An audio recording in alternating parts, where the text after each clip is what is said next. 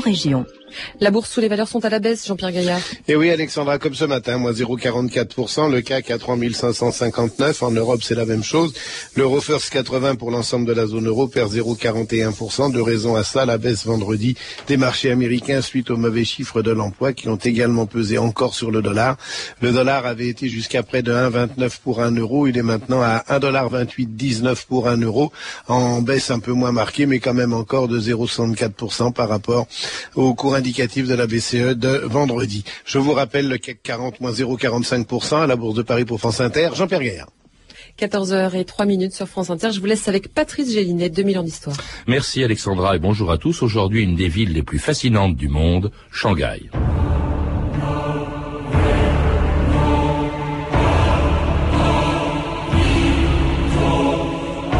Shanghai est un paradis, construit au-dessus de l'enfer. Mu Shuying, écrivain chinois des années 30.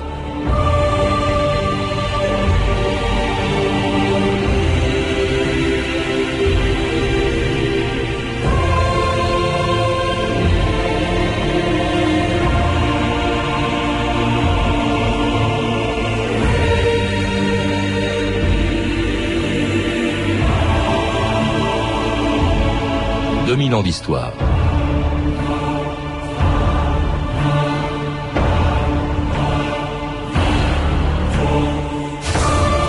Construite sur le Huangpu à quelques kilomètres de l'embouchure du Yangtze-Kiang, Shanghai, en chinois la ville au-dessus de la mer, fut d'abord un petit village de pêcheurs avant de devenir, avec plus de 15 millions d'habitants, la plus grande ville de la Chine d'aujourd'hui.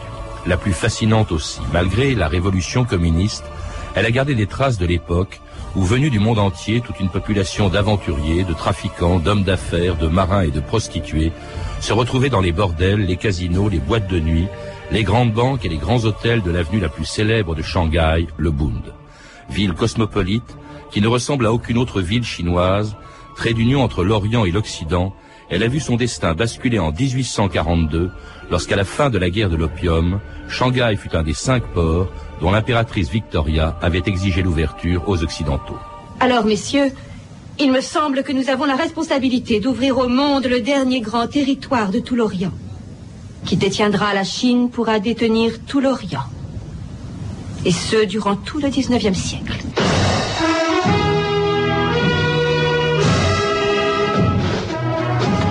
Voici nos conditions. Nous voulons un accès libre en permanence à cinq de vos ports de commerce, mais avant tout, nous voulons l'île de Hong Kong. Notre grande dynastie King n'a jamais cédé aucun de ces territoires. Mais elle va le faire. Si je n'ai pas de traité signé dans un mois, je considérerai cela comme une déclaration de guerre. Ce traité sera signé à Nankin en 1842, ce traité par lequel la Chine allait ouvrir cinq de ses ports au commerce britannique, dont Hong Kong et Shanghai. Shanghai dont vous venez d'écrire l'histoire, dont vous avez écrit l'histoire, Marie-Claire Bergère, dans un livre passionnant qui a été publié chez Fayard, un livre dans lequel vous rappelez d'ailleurs que cette ville n'a pas attendu le traité de Nankin hein, pour être importante. Elle l'était déjà avant 1842. Ça ressemblait à quoi, Shanghai, avant l'arrivée des Occidentaux? C'était un centre administratif de moyenne importance, un port d'importance régionale. Ce n'était pas un village de pêcheurs, comme le voulait la légende. Ce n'était pas non plus une très grande ville. Il y avait environ 300 000, 400 000 habitants. Mmh. Euh, il est certain que si les étrangers ne s'étaient pas installés à Shanghai, Shanghai n'aurait pas eu le destin qu'elle a connu. Shanghai aussi, le destin de Shanghai est très lié à sa situation. Hein, c'est un port très bien abrité puisqu'il est sur un fleuve qui est un affluent du Yangtze-Kiang, il est sur le Huangpo.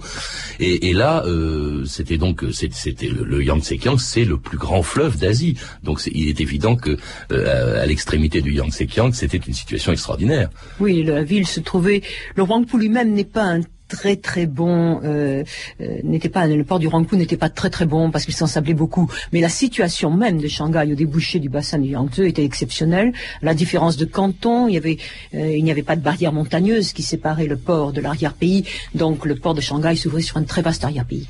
Et c'est ouvert. Alors il, il, a été aussi protégé des pirates. On a construit une muraille hein, avant l'arrivée des Occidentaux euh, pour protéger le, le port des, des pirates. Alors cela dit, on n'a pas pu empêcher les Chinois n'ont pas pu empêcher l'ouverture de leur pays euh, aux Occidentaux à la suite de la guerre de l'opium, dont vous étiez venu d'ailleurs nous parler euh, dans cette émission. Et là s'installent donc euh, des Anglais, puis ensuite des Américains, des Français, en fait des, des, des, habitants venus de tous les pays du monde, dans ce qu'on appelait des concessions. C'était quoi les concessions?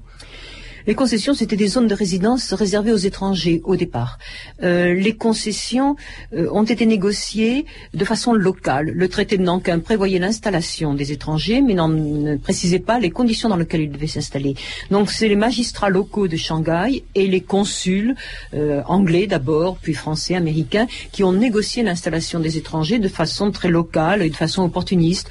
Et au départ, ces étrangers devaient être installés loin de l'ancienne ville chinoise, la ville parce que les, Chinois ne tenaient pas à avoir des étrangers trop près, c'était des causes de troubles, de conflits potentiels, et les étrangers, pour des raisons sanitaires et autres, préféraient aussi être installés assez à l'extérieur de la vieille ville. Donc au départ, la ville européenne s'est installée absolument en bordure du fleuve, alors que la ville chinoise était un peu plus loin euh, vers l'intérieur. En bordure du fleuve, c'est-à-dire sur le Bund, hein, qui était... Euh, sur ce qui n'était pas le Bund, mais qui va le devenir grâce à eux. C'était les quais, enfin, c'est une avenue très célèbre dans le monde, sur laquelle on trouve des, des, des, une architecture tout à fait occidentale, très extraordinaire. Marie-Claire Berger, il y a quelques illustrations d'ailleurs dans votre livre. Hein, on voit des gratte-ciel, comme à Chicago, on voit des palaces art déco, des villes néo-gothiques à la normande. C'était vraiment la, la, la plus occidentale des villes chinoises, Shanghai. Oui, au début, le long du Bund, il y avait des grandes demeures, celles des chefs d'entreprise, des commerçants étrangers, ceux qu'on appelait les taipan, les grands patrons de, compagnies étrangères qui étaient venus s'installer en Chine. Ils avaient leur demeure près du, euh, près du fleuve pour contrôler le, commerce des bateaux. Euh, mais au XXe siècle, le Bund a été complètement reconstruit à partir du moment de la Première Guerre mondiale, entre les deux guerres, et c'est là qu'on voit se succéder ces magnifiques bâtiments néoclassiques de type victorien, enfin beaucoup d'architecture très variée qu'on appelle maintenant architecture du Bund. Créer un style et que découvrent tous les étrangers qui arrivent à, Shanghai et qui n'étaient pas seulement anglais ou américains ou français. Vraiment des habitants de tous les pays du monde arrivent à Shanghai, Marie-Claire Berger. Oui, Shanghai était une ville qui attirait beaucoup les touristes entre les deux guerres. Il y a eu d'ailleurs beaucoup de romans sur Shanghai. Vicky Bone, 1937, il y a eu Malraux euh, plus tard, et il y a eu encore d'autres d'autres écrivains. Euh, Shanghai était pour le globe trotteur de l'époque une espèce d'arrêt obligatoire. Pour les exilés aussi, il y avait beaucoup de Russes par exemple qui ont fui la révolution, je crois. Oui, ça c'était une autre espèce d'étrangers. C'était les étrangers pauvres chassés de leur pays. Enfin, la plupart d'entre eux étaient pauvres euh, et arrivés à Shanghai dans des conditions euh, dramatiques. Il y avait une trentaine de milliers de Russes, euh, des débris de l'armée blanche, des, des gens qui ont assez mal vécu leur exil et qui n'ont pas toujours trouvé à se reclasser. Nos promenades à Pétersbourg. Il y a eu la guerre. Que de cadavres entre nous. La révolution. Notre fuite. Nous étions des Russes. Nous ne sommes plus que des exilés. Shanghai. La Chine.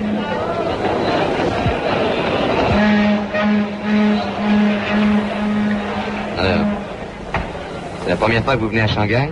J'arrive de Hong Kong, je ne connais personne. Même pas plus. 19 rouge, père équipage. 19 rouge, père équipage. Isn't this place marvelous? Look at those faces. Java, Sumatra, Hindu, Chinese, Portuguese, Filipinos, Russians, Malayan. What a witch's Sabbath.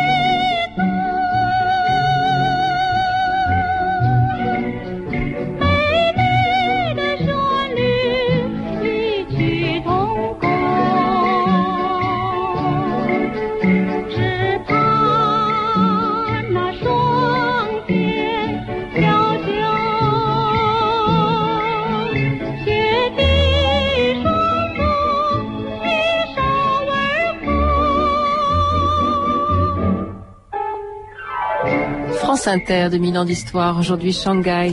Et c'était une des plus célèbres chanteuses chinoises, Cho Chuan, qui se produisait dans les films et dans les cabarets de Shanghai des années 30, une ville qui fascinait tous les touristes de passage, la revue de texte Stéphanie Duncan. Oui, le mythe de Shanghai, la Monte Carlo de la Chine, le Brooklyn de l'Empire céleste, hein, tout cela, ce symbole à la fois de, du plaisir et du mal, est né dans les années 20-30. D'abord, les fondements même de cette prospérité ont une odeur un peu sulfureuse. Un grand journal de Shanghai de l'époque, hein, le North China Herald, le reconnaît lui-même. Pratiquement chaque banque étrangère est impliquée dans le trafic de l'opium et pratiquement tout négociant chinois en tissu ou en cacaillerie y est aussi impliqué, dit ce journal. De la sorte, la totalité des activité commerciale dans la concession de Shanghai est en relation étroite avec ce négoce.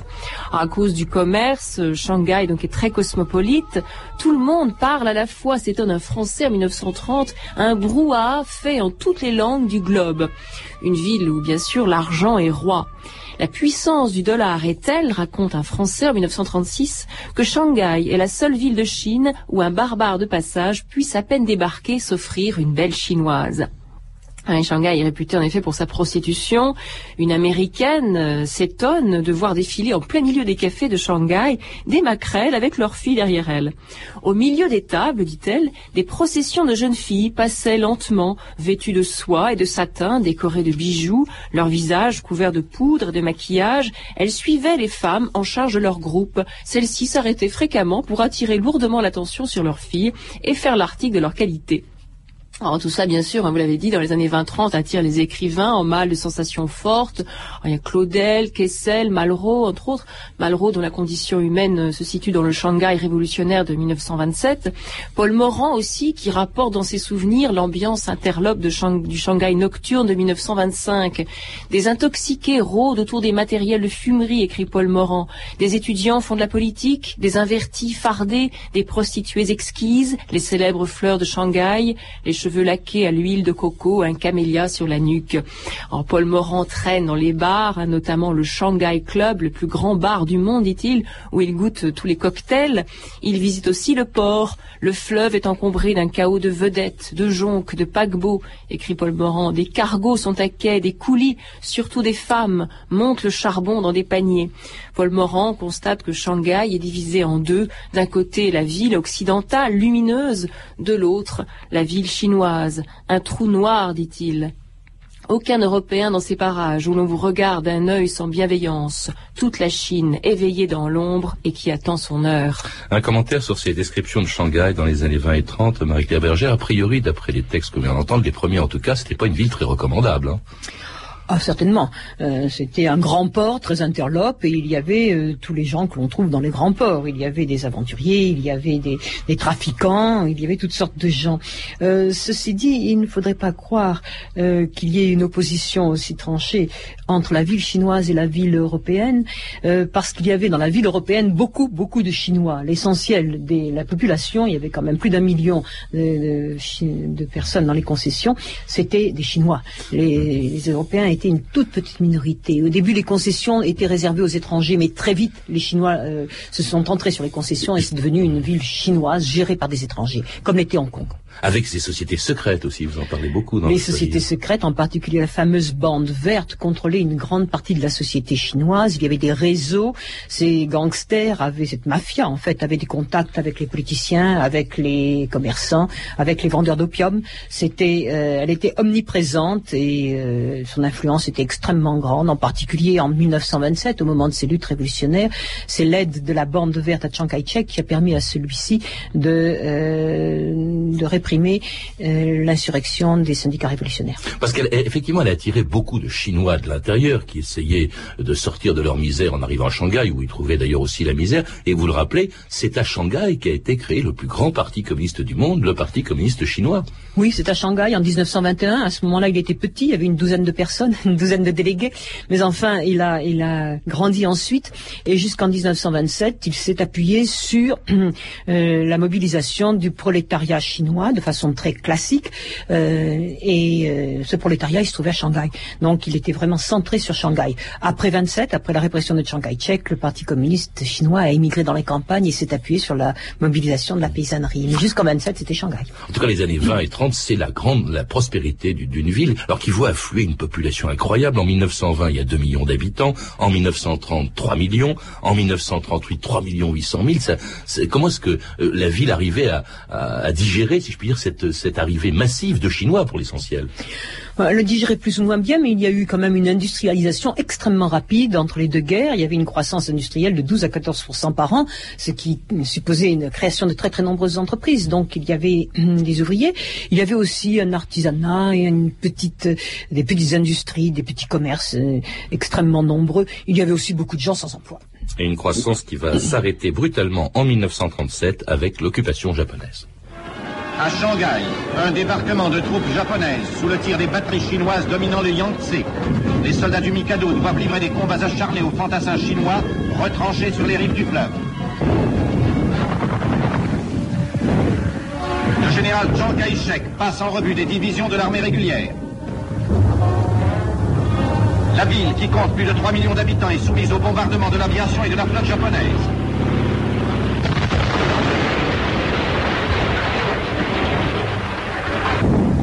Les quartiers chinois constituent l'objectif principal des forces nippones. Leur population cherche refuge dans la concession internationale. C'était une archive pâtée de 1937, les Japonais arrivant à Shanghai, le début, dites-vous, de l'âge des ténèbres, Marie-Claire Bergère. Oui, parce que le, les Japonais ont attaqué les quartiers chinois, comme vient de dire le texte que nous avons entendu. Euh, ils ont respecté les concessions, au début du moins. Euh, mais ces quartiers chinois ont été complètement écrasés sous les bombes. Les Chinois, dont on se moquait un peu, ces soldats avec des parapluies, ont fait une résistance absolument héroïque à Shanghai, qui a duré pendant des semaines. Et la ville a été écrasée sous les bombes, la ville chinoise. Euh, après, elle a été soumise à une occupation extrêmement dure par les Japonais. Tous les contacts internationaux ont été pratiquement coupés, sauf ceux avec le Japon. Et c'était vraiment l'âge des ténèbres avec des exécutions, des, poursuites. Et peu à peu, les Japonais ont étendu leur occupation. Ils ont occupé, après Pearl Harbor, en 1941, ils ont occupé la concession internationale. Euh, la concession française, qui était sous le régime de Vichy, euh, a été épargnée jusqu'en 1943. À ce moment-là, euh, elle a été aussi occupée. Et on voit arriver, on continue de voir arriver des gens, des émigrés, alors bien particuliers, puisque cette fois-ci ils fuient les persécutions. C'est les Juifs. Il y a une très importante communauté juive et, un ghetto Oui, il y a un ghetto, environ une vingtaine de milliers de personnes venues, des juifs venus d'Europe centrale, euh, d'Allemagne, d'Autriche. Euh, ceci dit, bien qu'ils aient, euh, ils soient marqués, disons, dans un quartier particulier au nord de Shanghai, euh, on ne peut pas dire que le ghetto de Shanghai, bien que le mot soit le même, désigne une réalité comparable à ce qu'étaient les ghettos en Pologne ou, en, ou à Vienne ou ailleurs. les juifs ont connu un sort difficile pendant la guerre, mais semblable à celui des, des, Occidentaux en général.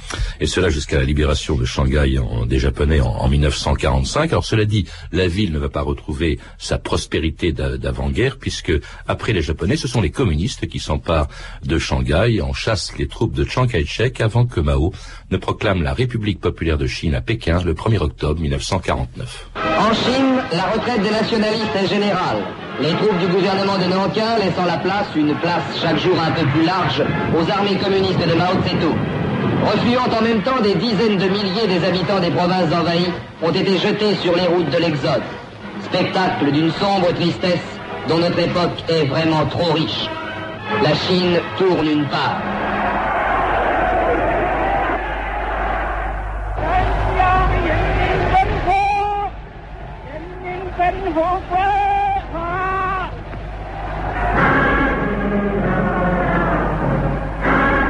C'était Mao à Pékin, proclamant la République populaire de Chine le 1er octobre 49, un autre tournant dans l'histoire de, Shanghai qui va payer évidemment cher son capitalisme d'avant-guerre, Marie-Claire.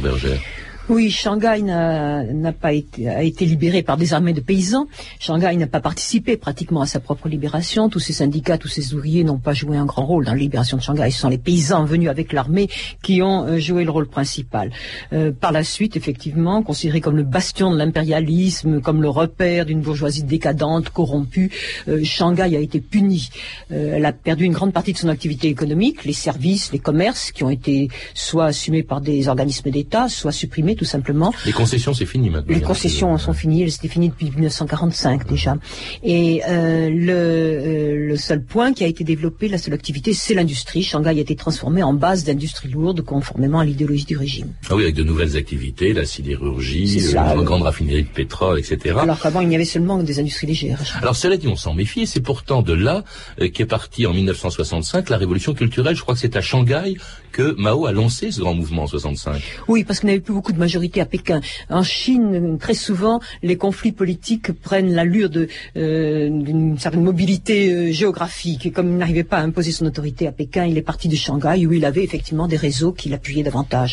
Et la ville a été a été en pointe dans la révolution culturelle et surtout après la révolution culturelle, elle a gardé des maoïstes fervents.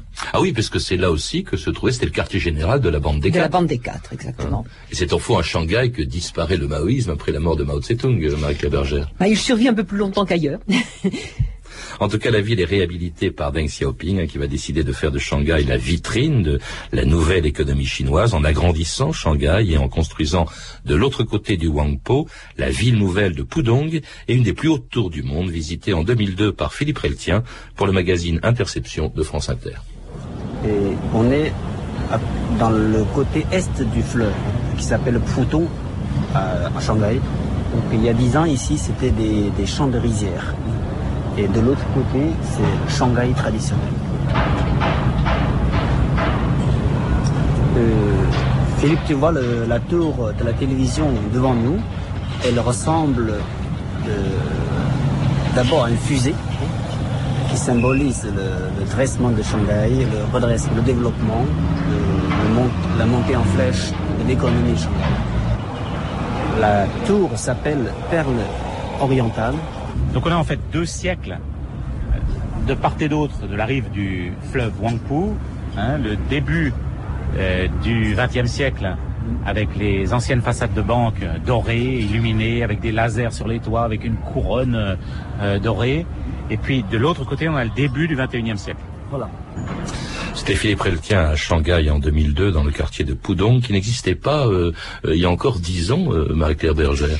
Non, le projet de Putung a été lancé euh, après Tiananmen en 1991-12 quand euh, Deng Xiaoping va dans le sud pour accélérer la modernisation chinoise.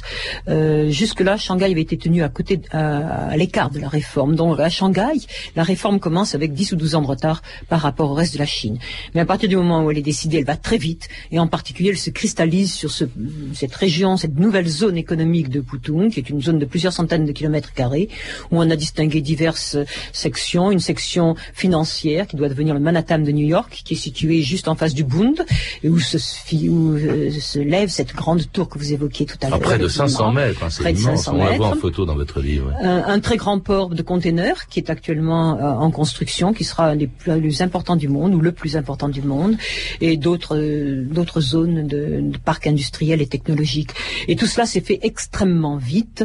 Et maintenant, il y a deux parties dans Shanghai, effectivement effectivement euh, Shanghai de l'Ouest, l'ancien, le vieux Shanghai, et euh, le nouveau Shanghai, celui qui pilote la, réforme économique. Alors euh, oui, un Shanghai capitaliste alors qu'on est dans un des derniers régimes communistes du monde. Ah oui, il est très capitaliste. Il y a plus de 10 000 entreprises dans Butung et 200 grandes multinationales. Ils, ont des entreprises. Donc c'est vraiment, il y a eu quelque chose comme 25 milliards de dollars investis à, à Butung. C'est énorme. Pas seulement par les Occidentaux, par les Taïwanais, par les Hongkongais aussi. Et parce que Shanghai était candidat et je crois maintenant lauréate, si je puis dire, euh, de, enfin, en tout cas, va accueillir en 2010 l'exposition universelle. C'est cela, l'exposition mondiale, et les Shanghaïens s'y préparent activement. Ils vont même euh, engager pour cela des experts étrangers extrêmement nombreux qui pourront avoir des postes dans le gouvernement de Shanghai, ce qui paraît extraordinaire. Mais est-ce que les, les Shanghaïens euh, ont, gardé le souvenir de, de cette ville, de, de l'époque des années 20 et 30, quand il y avait des concessions, quand il y avait les étrangers, quand il y avait les lupanards aussi de Shanghai? Curieusement, euh, les étrangers ne sont pas les seuls à avoir une certaine nostalgie du vieux Shanghai colonial. Les, euh, les Chinois, les Shanghaïens, euh, font très souvent référence à cette période. C'est une période où Shanghai était la principale ville de Chine, une des principales métropoles en Asie et dans le monde même. Et pour eux, cela sert de référence au destin futur de Shanghai. Ils espèrent bien que Shanghai renouera avec son destin, qu'elle redeviendra une métropole mondiale, d'importance mondiale. Et ils voient dans ce passé le gage de leur avenir. Et avec sa culture qui est très particulière, c'est une ville complètement à part en Asie et en Chine, donc euh, avec une culture euh, sur laquelle vous insistez beaucoup, ce qu'on appelle le high c'est ça? Oui, c'est une ville qui a été très ouverte aux influences, euh, aux influences diverses et étrangères par rapport à la culture chinoise traditionnelle qui était celle des lettrés, une culture élitiste, une culture ésotérique, une culture extrêmement raffinée mais peu accessible au peuple, disons. Shanghai a créé une culture commerciale, une culture beaucoup plus vivante vivante, ouverte aux étrangers, plus vulgaire, disent ces, critiques, euh, mais qui a joué un grand rôle dans les années 30 et qu'elle est en train de retrouver activement aujourd'hui avec l'importation des chansons et des modes occidentales, souvent d'ailleurs via le Japon ou Taïwan. D'où vient cette passion que vous avez et qui est très perceptible dans votre livre, Marie-Claire Bergère, pour Shanghai? Vous dites que la première fois que vous avez vu Shanghai, c'était en 57, ça vous avait rien dit. Puis c'est après que c'est venu, je crois. Eh bien, je suis comme les autres. Je suis fascinée par euh, l'histoire de Shanghai. Je l'ai découverte lentement et euh, je, je, pense que la ville a effectivement un grand avenir devant elle, comme elle a un grand passé derrière. Eh ben, on la retrouve en tout cas cette ville dans votre livre, Histoire de Shanghai, un livre publié en 2002 chez Fayard. Vous êtes également euh, l'auteur d'un autre livre, de plusieurs autres livres, mais je cite La Chine de 1949 à nos jours, publié en 2000 chez Armand Collin dans la collection U. Alors vous avez pu entendre des extraits des films suivants. Il y a eu beaucoup de films hein, tournés à Shanghai, euh, euh, ou alors tournés en studio à Paris, mais qui évoquent Shanghai. C'est le cas du drame de Shanghai, non pas la dame, mais le drame de Shanghai de euh, Georges William Pabst avec Louis Jouvet qu'on a entendu. Un film disponible en vidéo chez Montparnasse Édition, et puis également Shanghai Gesture de Joseph von Sternberg. Enfin, La guerre de l'opium de Xi Jinping. Vous avez pu également entendre des archives pâtées de 1937 et 1949 disponibles en vidéo chez Montparnasse Édition. Enfin, je signale deux événements importants concernant Shanghai le ballet contemporain de Shanghai dirigé par Jixing et qui présentera le spectacle Shanghai Tango au Casino de Paris du 13 au 18 janvier et puis qui partira ensuite en tournée euh, dans le reste de la France. Et enfin, une grande exposition de photographie intitulée Shanghai d'hier et de demain et qui se tient au musée Carnavalet jusqu'au 7 mars 2004. Une exposition, je crois, organisée par le gouvernement chinois. Euh, oui, elle fait partie des manifestations organisées euh, sur le thème La Chine en France. Et donc, c'est au musée Carnavalet, donc jusqu'au 7 mars 2004. Vous pouvez retrouver ces renseignements en contactant les services des relations avec les auditeurs au 0892 68 10 33, 34 centimes d'euros la minute ou consulter le site de notre émission sur franceinter.com. C'était 2000 ans d'histoire à la technique Lidwin Caron et Olivier Daligo. Documentation et archivina Virginie Bloch-Léné, Claire Tesser et Caroline Chaussé. Revue de texte Stéphanie Duncan, une réalisation de Anne Kobilac. Une émission de Patrice Gélinet. Demain, dans 2000 ans d'histoire, il y a 200 ans, la naissance de la police moderne.